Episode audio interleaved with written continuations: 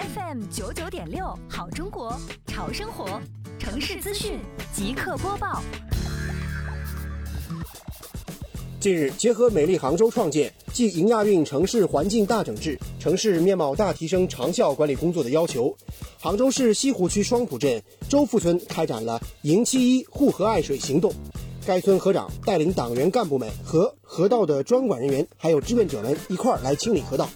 只见一个个红马甲手持夹钳、垃圾袋、铁锹等工具，认真清理河道周边的生活垃圾、断木、枯枝、废弃物等。对新塘浦周边及村道沿线垃圾进行拉网式的清理。